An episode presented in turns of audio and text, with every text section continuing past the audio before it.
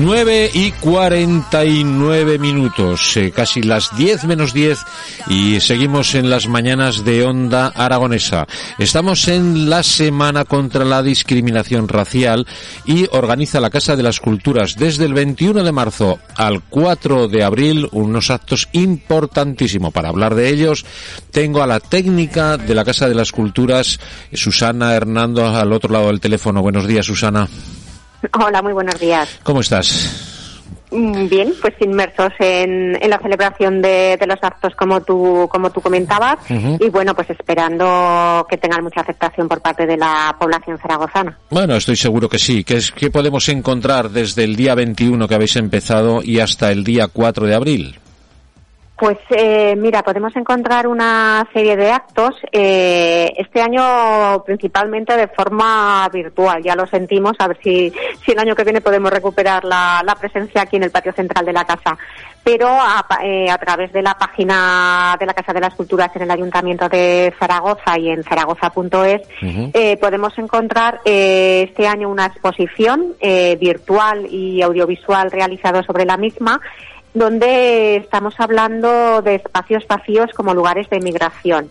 Es una exposición y un audiovisual que ha hecho el fotoperiodista Pablo Ibáñez, también de la capital aragonesa, que nos refleja diferentes espacios que han surgido en torno a los desplazamientos migratorios, fundamentalmente eh, captados durante 2016 y 2017, tanto en la zona eh, de los Balcanes, eh, norte de Grecia, como en la frontera sur de, Melilla.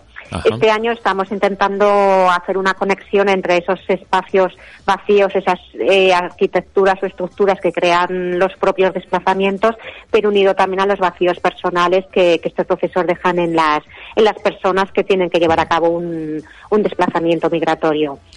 Eh, esta exposición eh, va acompañada de una mesa de debate que se realizará mañana desde la Casa de las Culturas a partir de las 7 de la tarde y que retransmitiremos tanto en streaming a través de Facebook de la Casa de las Culturas como a través de la, como a través de la página web. muy bien. Eh, ¿Crees, eh, Susana, que eh, hay discriminación todavía en Zaragoza, discriminación racial? sí que la hay.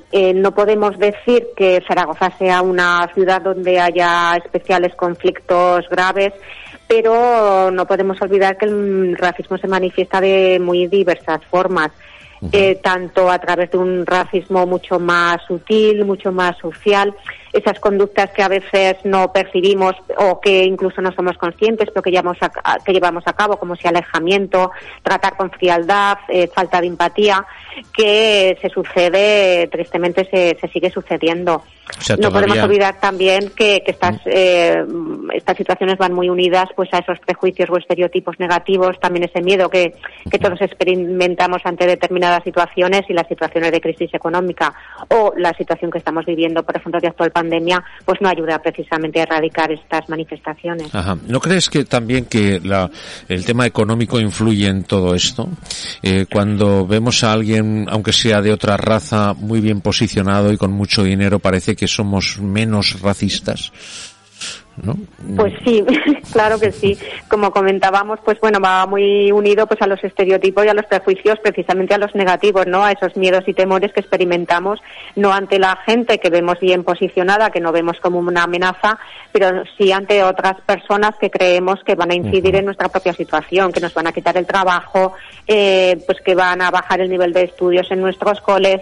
Ahí es cuando experimentamos esas, esas reacciones negativas ante la presencia de estas personas. Por supuesto que va muy unido a la situación socioeconómica, tanto eh, de las personas que llegan como de nuestra propia situación que incrementa nuestros nuestros estereotipos y nuestros miedos. De todas maneras, yo creo que Zaragoza es una ciudad eh, que lo ha demostrado en, infinidad de ocasiones, eh, totalmente abierta por el tema racial. Yo no, no noto, no veo en la calle una discriminación racial importante. Yo, yo creo que la gente se adapta muy bien a nuestra ciudad.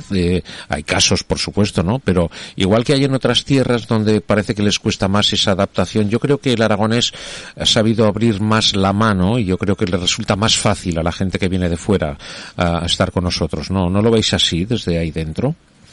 Hombre, Zaragoza es una ciudad, eh, desde luego, que podemos definir como acogedora. Nuestra situación probablemente de cruce de fronteras y de caminos ha hecho que seamos una sociedad eh, abierta y acostumbrada a la llegada y tránsito de, de, otras personas. Y desde luego Zaragoza, por supuesto, que es acogedora.